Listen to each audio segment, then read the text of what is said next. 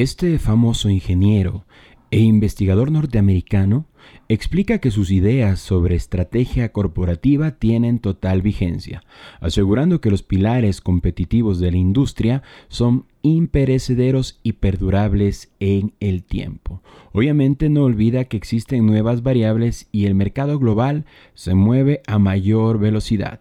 La importancia de sus teorías, en especial de su modelo estratégico de las cinco fuerzas, es absolutamente aplicable el día de hoy. Por supuesto nos estamos refiriendo al gran, al único e inigualable Michael Porter. Queridos emprendedores, queridas emprendedoras, muchísimas gracias por acompañarme en un nuevo episodio de su podcast Solo para Emprendedores. Empezamos. Qué placer que es para mí, queridos emprendedores, acompañarlos en un episodio más de este, su podcast solo para emprendedores. Mi nombre es Fernando Dalgo y desde la mitad del mundo, desde la ciudad de Quito, capital de la República del Ecuador, para mí es un placer, es un verdadero honor presentar este podcast solo para emprendedores.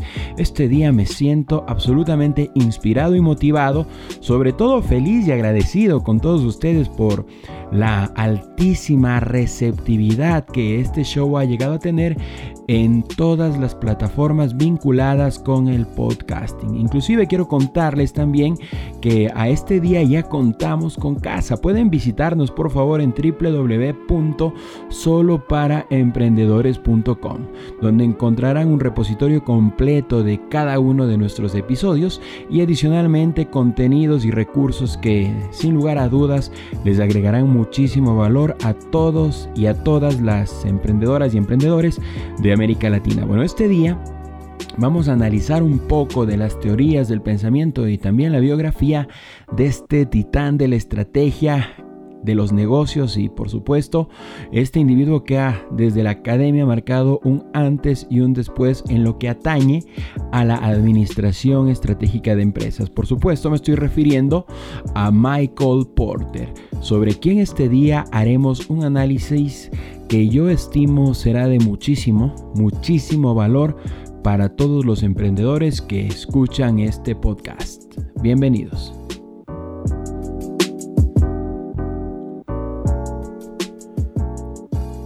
Bueno, cuando hablamos de Michael Porter, inmediatamente, sobre todo las personas que hemos estado vinculados con el aspecto de la administración de empresas desde la perspectiva de la formación universitaria, se nos viene a la mente de manera, a manera de eco, ¿no?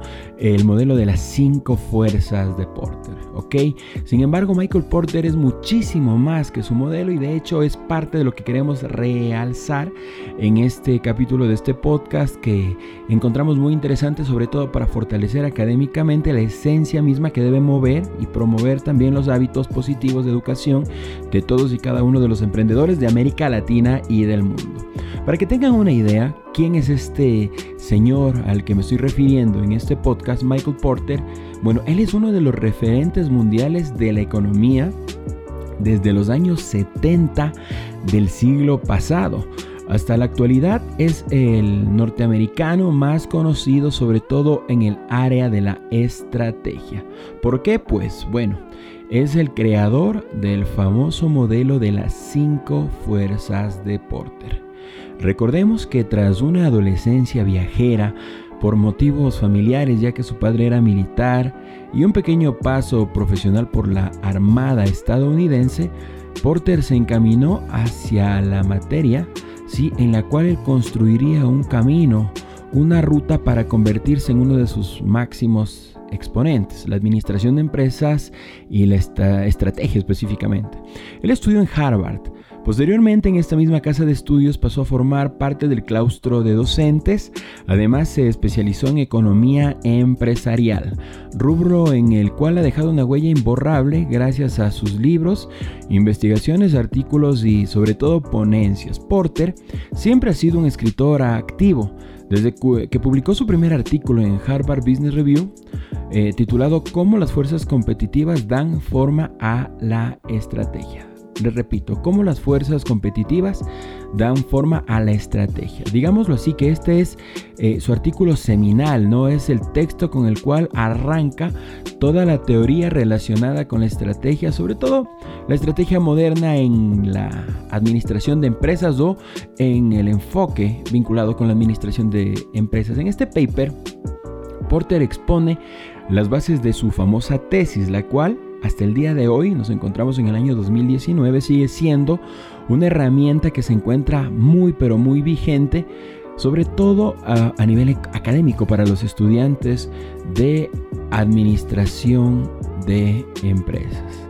En lo particular, como exalumno de finanzas, de ingeniería en finanzas y sobre todo de estudiante de una escuela de negocios, realmente tengo que decirlo, Porter es uno de los referentes alrededor de los cuales uno va construyendo todo el background académico sobre la base del cual desarrolla finalmente su, su perspectiva profesional, ¿cierto?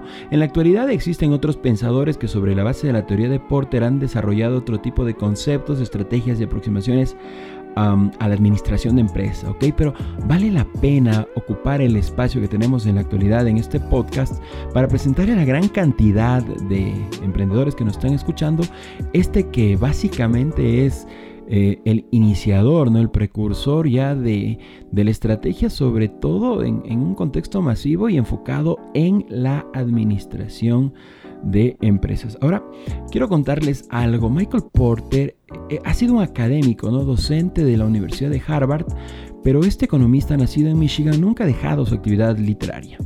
A pesar de todos los compromisos eh, profesionales y docentes que él ha tenido. De hecho, él ha ahondado en una serie de libros relacionados con su tema macro de investigación, que es la ventaja competitiva. Y mientras su nombre se iba llenando de popularidad y respeto, adicionalmente él terminó convirtiéndose en un icono o un icono para todo lo correspondiente y relacionado con la gestión empresarial. De hecho, en el mundo del análisis organizacional hay pocos, muy pocos nombres que se encuentren a su nivel y mucho menos con una bibliografía tan prolífica y especializada. Ahora, quisiera dar un pequeño repaso a los libros de Michael Porter y contarles que, bueno, el primer libro sobre el cual quiero hablarles se titula Estrategia competitiva, ¿sí? Técnicas para el análisis de los sectores industriales y de la competencia. Esta es una obra que se sigue comercializando en la actualidad porque siempre ha generado muchísimo debate entre los expertos. Se debe sobre todo a que intenta dar herramientas para crear y sostener la ventaja competitiva de la empresa, mostrándonos formas de identificar al agente diferenciador y logrando el éxito empresarial. Otro libro que es muy importante, vamos a decirlo así, que es un libro epistolar dentro de la bibliografía de Porter, es el libro que se titula de la siguiente manera, Ventaja competitiva. Nada más, Ventaja competitiva. Este es un título que aborda el desarrollo de la cadena de valor. Y de hecho más que un libro podemos considerarlo una herramienta magnífica para identificar las fuentes de la ventaja competitiva de las empresas. Su popularidad ha llevado a esta obra a tener todavía vigencia, escúchese bien, casi cuatro décadas y un poco más después de haber sido escrita.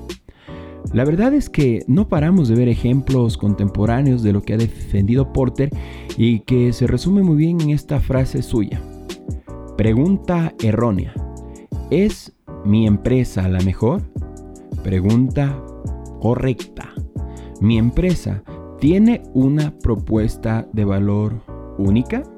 Y bueno, aquí en este contexto él hace un análisis relacionado con IKEA, Starbucks o Primark ya que estos son ejemplos de compañías que no, destacan por ofrecer el mejor producto dentro de su línea de negocio. De hecho, estas empresas se han hecho mundialmente famosas por haber ofrecido un valor diferencial. Valor diferencial. Y esto es lo que les ha permitido ocupar un espacio único que les ha posicionado como un ejemplo, un caso de verdadero éxito a nivel mundial. De hecho, Porter defendió una teoría de cómo generar un valor añadido empresarial minimizando los costes y maximizando la rentabilidad. ¿Cómo lo hizo? Bueno, al diseñar una auténtica cadena paso por paso cuyos eslabones suman un plus de valor añadido. Se habla de la cadena de valor que Porter trata en ventaja competitiva. Queridos emprendedores, queridas emprendedoras, quiero contarles un par de, cosas relacionadas con Michael Porter. Pero antes quiero informarles que mucha de la información que, valga la redundancia, estoy compartiendo con ustedes en este podcast pueden encontrarla en blogs.imfrayaformación.com. ¿Ok? Eh, no tengo ningún tipo, de, ningún tipo de vínculo comercial con esta página, pero en realidad su contenido agrega bastante valor a las personas que estén interesadas. Es parte de IMF Business School, ¿ok? Ahora, queridos emprendedores, regresando al tema principal de Porter y quiero aterrizar estos conceptos con ustedes porque realmente este podcast está eh, diseñado y desarrollado justamente para emprendedores y no los quiero aturdir con mucha mucha teoría, sino más bien aterrizar la teoría a casos muy particulares, pero algo que viene reiterativamente a nuestra oficina de consultoría vinculada con, con empresas que se encuentran en su fase inicial, emprendimientos, es el tema de ventas estancadas y mercados saturados. Y siempre el síntoma que de manera recurrente aparece es el tema de la falta de diferenciación. Escúchese bien, la falta de diferenciación. Muchos emprendedores empíricos fundamentalmente piensan que la manera de abordar un emprendimiento tiene que ver con el liderazgo en costos, ¿no? O sea, con lanzar el mismo producto pero a un precio más conveniente. Y eso, indudablemente, es parte del cóctel que los va a llevar a tener el más grande de los fracasos en su vida empresarial. ¿Por qué? Porque sencillamente el liderazgo en costos es insostenible. De hecho, nosotros como emprendedores lo que debemos buscar siempre es el valor diferencial. Debemos buscar la diferenciación. De hecho, debemos trabajar muy bien identificando primero nichos, luego identificando productos sobre los cuales nos gustaría trabajar y finalmente ver la manera desde nuestra nuestro ejercicio de abstracción muy personal relacionado con nuestra idea de negocio, ver la manera de que el producto o servicio que nosotros querramos presentar al mercado tenga un valor diferencial muy alto. Escúchese bien, que nuestro producto o servicio alrededor del cual tejemos nuestro emprendimiento tenga un valor diferencial muy pero muy alto. Debemos diferenciarnos. ¿Y cómo uno se diferencia? Bueno, principalmente pensando. ¿Ok? Yo creo que los emprendedores debemos aprender a respirar, debemos aprender a embragar y debemos fundamentalmente aprender a entender el concepto de la pausa. ¿Qué significa la pausa? Tenemos una idea de negocio, hacemos un par de test, de pronto desarrollamos un prototipo y después de eso yo les invito a que pausen. Miren, cuando uno escribe, a propósito les cuento que tengo un libro que se encuentra en Amazon, se titula La realidad de la vida y está enfocado sobre todo en adolescentes que están en los últimos años de colegio y los principios, principios de la universidad, pero les cuento sobre este libro que yo escribí porque cuando uno escribe, ¿qué es lo que uno tiene que hacer? Uno termina de escribir su libro y lo pone en un refrigerador, en un congelador, ¿no? Lo mismo tiene que ocurrir con los negocios, sobre todo con los negocios que se encuentran en una fase muy temprana. Los escritores, ¿qué hacemos? Cuando terminamos de escribir un libro lo ponemos en el congelador y dejamos que pase un tiempo. A pesar de que tenemos toda la gana de buscar ya la editorial, tenemos toda la gana de empezar a hacerle publicidad y empezarle a contar a nuestros amigos, familiares, etcétera, etcétera, etcétera, sobre nuestra creación literaria. Lo mismo, esta analogía es válida con los emprendimientos. Lo que debemos hacer es, después de que tenemos un prototipo, el concepto, hemos desarrollado muchas fases ya tempranas de nuestro proyecto, debemos pausar. ¿Qué significa pausar? Poner la idea de negocio a un ladito y empezar a pensar en otros proyectos, porque como emprendedores nosotros entendemos que nuestro trabajo consiste en el desarrollo de múltiples negocios, ¿ok? Pasado un pequeño tiempo, ¿qué es lo que ocurre? Nosotros empezamos a tener una visión objetiva sobre nuestras creaciones. Lo mismo ocurre para los libros que para los emprendimientos. Y tener una visión objetiva significa sacar de lado el factor emocional, porque las emociones son aquellos... Eh, aquellas situaciones, ¿no es cierto? Aquellos sentimientos que nos llevan a cometer muchísimos errores. Más de un hombre y más de una mujer, por tomar decisiones inmediatas, han creído que encontraron el amor de su vida con la primera persona que compartieron momentos maravillosos. Pero con el paso del tiempo y divorcios, eh, después entienden que ese, ese pedazo de tiempo era único, irrepetible, irreemplazable y sobre todo no era sostenible, ¿no? Lo mismo que ocurre con las relaciones sentimentales ocurre con las creaciones intelectuales, ¿ok? Llámese escribir libros, desarrollar podcasts, eh, escribir canciones o desarrollar ideas de negocios. Entonces nosotros, ¿qué debemos hacer? Para identificar si es que nuestro negocio tiene ventajas competitivas, tiene un valor diferencial, primero debemos entender la importancia de la pausa. Y no les hablo de pausas de años, ojo, les hablo de pausas de días, ¿sí? De, de pronto de semanas, exagerando, y luego retomamos nuestra idea. Y esto es muy saludable y esto es muy necesario porque nosotros volteamos a ver nuestro pensamiento, nuestra idea de negocio, pero ya de una manera más objetiva, entendiendo que no todo es color de rosa. Y sobre la base de los problemas que en nuestra reevaluación del proyecto que hacemos, eh, sobre la base de los problemas que identificamos, empezamos a buscarle nuevas soluciones y a tejer esto que Porter denomina valor diferencial. Cuando nosotros entendemos que el éxito no está en lanzar el mismo producto a menor precio, sino lanzar un producto con un alto valor diferencial, vamos a entender que nuestro proyecto tendrá éxito.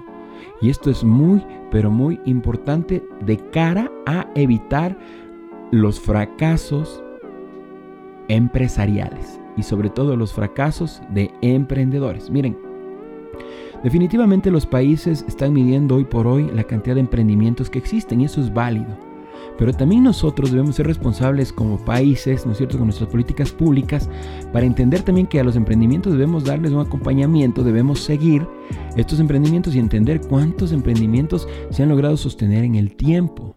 Porque la idea no es crear millones de emprendimientos, la idea es crear emprendimientos sostenibles, emprendimientos sustentables, emprendimientos que tengan por un lado sostenibilidad económica y por otro lado sustentabilidad medioambiental. ¿ok? Entonces, esto lo conseguimos únicamente construyendo un alto valor diferencial en nuestros proyectos. Perfecto, entonces cuando Michael Porter habla de ventaja competitiva, habla de valor diferencial. Perfecto, ahora queridos emprendedores, queridas emprendedoras, yo quiero voltear la mirada a las citas más importantes de Michael Porter, porque recordemos que él es un docente y los docentes a veces tendemos a abstraer mucho de nuestros pensamientos y de ahí nacen frases que terminan o resultan eh, siendo eh, perlas maravillosas que vale la pena compartir. Y de hecho voy a compartirles algunas de Michael Porter. ¿no? Debemos que entender, debemos entender que Porter además de destilar conocimiento destaca por su sentido didáctico a la hora de expresarlo. Tanto en sus libros como en sus palabras, hay frases suyas muy sencillas, pero a la vez muy esclarecedoras, eh, sobre todo que defienden a sus teorías, ¿no? Por ejemplo, la esencia de la estrategia es elegir qué no hacer. Les repito, la esencia de la estrategia es elegir qué no hacer. Y esta probablemente es una de las mejores frases porque entre otras cosas incluye el término estrategia. Este término es el epicentro alrededor del cual gira todo su discurso. Para él, la estrategia corporativa es el camino para ser únicos. Es por ello que recurre mucho a ser únicos para explicar sus teorías.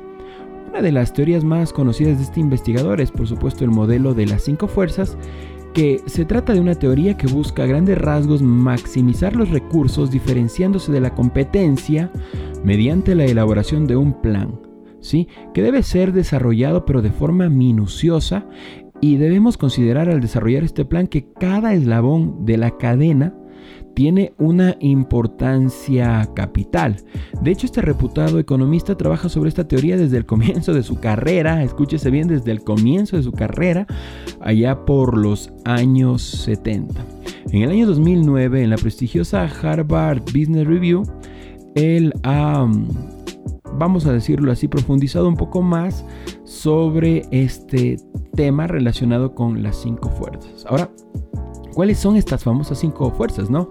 Las cinco fuerzas de Porter, esto que es materia básica en los cursos de estrategia. Primero, el poder de negociación de los compradores o clientes. Segundo, poder de negociación de los proveedores o vendedores. Tercero, amenaza de nuevos competidores entrantes. Cuarto, amenaza de productos sustitutos. Cinco, rivalidad entre los competidores. Ahora, este modelo de las cinco fuerzas es aplicable en todas las empresas en todos sus momentos y nosotros como emprendedores debemos siempre voltear la mirada a la literatura porque a veces, y esto también a mí me ocurre de, de forma muy recurrente, las personas que hacen emprendimiento empírico, es decir, estas personas que tienen el instinto y que se la juegan, descalifican mucho a los teóricos, a los académicos, porque dicen, esa persona a mí, ¿qué me puede enseñar si nunca ha puesto un negocio en toda su vida.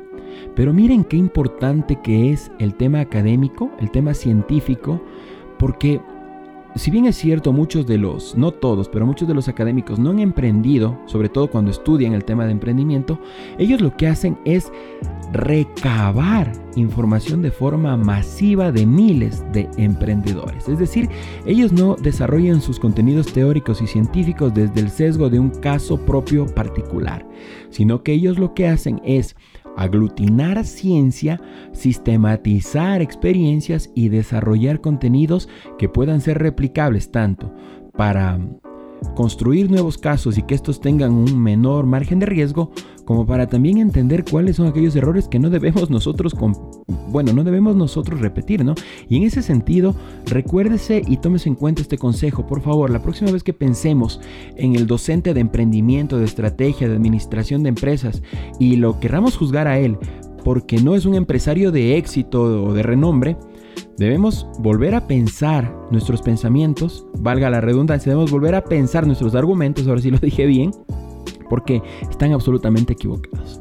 De hecho, debemos agradecer mucho a los docentes porque ellos se han encargado de capitalizar los mejores conocimientos para que nosotros no perdamos dinero ¿sí? y tengamos los mejores resultados en nuestros proyectos. Perfecto, finalmente quiero hablarles de una de las más recurrentes de las cinco fuerzas de Porter y esta es la amenaza de nuevos competidores. Estos competidores, sí, cuando hablamos de competidores usamos este término de forma habitual en cualquier industria para estudiar el entorno más directo de la corporación, de la empresa o del emprendimiento.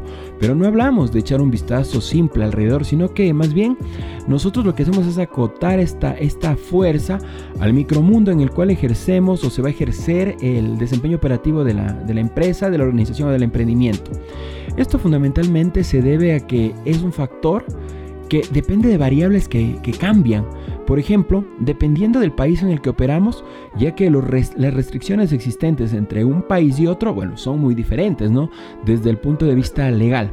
Ahora, en definitiva, yo lo que quiero recordarles a ustedes es que Porter ideó un modelo que básicamente permite afinar al máximo posible la rentabilidad de una empresa, ya que toma en cuenta la proyección de futuro y no solamente el momento presente, resaltando lo que le da valor a una compañía, ya que una empresa, un emprendimiento, no puede depender únicamente del presente. Por favor, tomen nota. Sus emprendimientos no deben estar enfocados únicamente al presente, sino más vale pararse como eje en el presente para proyectarse al futuro. Entonces, recordemos muy bien nuevamente Porter, estrategia, las cinco fuerzas de este autor y finalmente aterricemos estos conocimientos para aplicarlos a nuestros emprendimientos. Algunos conceptos que quisiera repasar con ustedes son nuevamente cuáles son las cinco fuerzas. Uno, poder de negociación de los compradores. Dos, poder de negociación de los proveedores. Tres, amenaza de nuevos competidores, sobre todo los entrantes. Cuarto, amenaza de productos sustitutos. Cinco, rivalidad entre los competidores. Otra idea fuerza que quiero repetirles es el tema de entender que debemos aprender a pausar. muchas veces nuestras ideas mentalmente parecen perfectas, ¿sí? y de altísima rentabilidad. Pero una vez que las ponemos en el congelador durante un periodo corto de tiempo, luego las volvemos a leer, hacemos análisis objetivos, ¿no es cierto? Podemos inclusive permitir que terceras personas revisen nuestras ideas y vamos ahí a comprender realmente las fortalezas y las debilidades que pueden llegar a tener nuestras ideas de negocio, nuestros prototipos, nuestros, bueno, nuestros planes empresariales, ya sea a nivel de oferta de productos o de servicios. Finalmente, queridos emprendedores y queridas emprendedoras, no dejemos nunca nunca, nunca, nunca de recordar el hecho de que la academia es fundamental para el ejercicio del emprendimiento. Ahora, ¿qué ocurre con las personas que hacemos un estudio científico del emprendimiento? Pero nos encontramos con, el tema de que los emprendedores se adelantan muchísimo, muchísimo a los académicos. Porque en las ciencias sociales ocurre algo que repetitivamente lo dice uno de mis docentes en una maestría que estoy cursando de comercio exterior, que dice que Miren, en ciencias sociales la concepción es posterior al parto. Es decir, que valga la, analogía en el emprendimiento, muchas veces tiene que ocurrir el emprendimiento, tiene que existir el caso para que mucho tiempo después los académicos lo puedan estudiar, investigar, procesar y luego ponerlo al alcance de las masas. Entonces debemos valorizar o revalorizar el, aporte que hacen los académicos del mundo del emprendimiento porque por ejemplo Michael Porter estudió muchísimos casos eh, acertados y fallidos para podernos otorgar el modelo de las cinco fuerzas que hasta el día de hoy sigue teniendo relevancia. ¿Por qué? Porque a las grandes empresas, a los grandes empresarios, a los pequeños empresarios y a los emprendedores les permite tener una mejor perspectiva. ¿Para qué? Para maximizar sus niveles de rentabilidad y por supuesto minimizar los niveles de fracaso o de pérdida.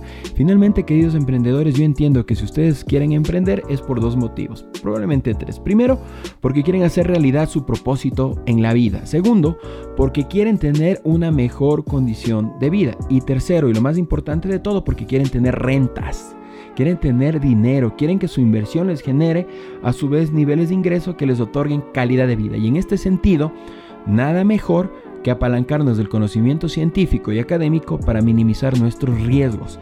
Dejemos de creer que el mejor emprendedor es el que más veces ha intentado y ha fracasado, a pesar de que al final probablemente en el mejor de los casos haya conseguido un acierto de mediana o, mayor importancia. El mejor, el mejor, emprendedor que puede existir es el emprendedor informado. El emprendedor que ya sea de una manera formal o informal, no deja de educarse. Ojo que no estamos midiendo la calidad del emprendedor por sus títulos, sino por la cantidad de contenido que día tras día él consume y sobre todo contenido enfocado con las ciencias administrativas, con la bolsa de valores, con el mundo del emprendimiento, la economía, las finanzas, las nuevas tendencias tecnológicas y fundamentalmente todo aquello que gira alrededor de la órbita de su idea de negocio. Porque nosotros, tenemos ideas de negocio, desarrollamos nuevos negocios, nuevas empresas, las testeamos y una vez que ellas vuelan por sí solas, regresamos nuevamente al banco de las ideas a seguir programando nuevos proyectos. Ese es el vicio de los emprendedores, vicio al cual yo me sumo desde hace muchos años y quiero contarles que finalmente desde mis fracasos he podido aprender muchísimas cosas que indudablemente han enriquecido cada una de mis operaciones empresariales y financieras. Con esto, estimados emprendedores, quiero agradecerles de sobremanera por haberme acompañado este día en este nuevo episodio de su podcast solo para emprendedores. Recuerden, pueden visitarnos, ya tenemos casa www.soloparaemprendedores.com. Mi nombre es Fernando Dalgo y pueden encontrarme en las diferentes redes sociales como arroba Fernando Dalgo. Me encuentro en Facebook, Twitter, Instagram, me encuentro en LinkedIn y también en YouTube con ese nombre. Pueden visitar mi página web www.fernandodalgo.com. Yo en lo particular me siento siento muy feliz, motivado, conmovido y agradecido con todos ustedes porque día tras día puedo leer las métricas que me proporciona Anchor.fm y quedo maravillado por la cantidad de personas que me están siguiendo, que están siguiendo nuestra iniciativa de Solo para Emprendedores, que se están sumando también como parte de nuestra audiencia desde lugares tan inverosímiles como por ejemplo Taiwán, Singapur, ¿no es cierto? Tenemos gente que nos ha estado escuchando por decirles algo desde Vietnam, no entiendo cómo lo hacen, bueno, probablemente sea gente hispana, gente latina que está viviendo por allá, pero no hace sino promover nuestro compromiso para seguir haciendo más episodios, más capítulos de este podcast que esperamos agregue muchísimo, pero muchísimo valor a todas las personas que nos están sintonizando, ya sea en Spotify, en Apple Podcast, en Google Podcasts, a través de nuestra página web a partir de hoy, y por supuesto también de la plataforma de podcasting que ustedes utilicen. Les repito, mi nombre es Fernando Dalgo. Y desde la ciudad de Quito, desde la mitad del mundo, desde la capital de la República del Ecuador, les agradezco totalmente por haberme acompañado en un capítulo más, en un episodio más de este podcast, solo para emprendedores.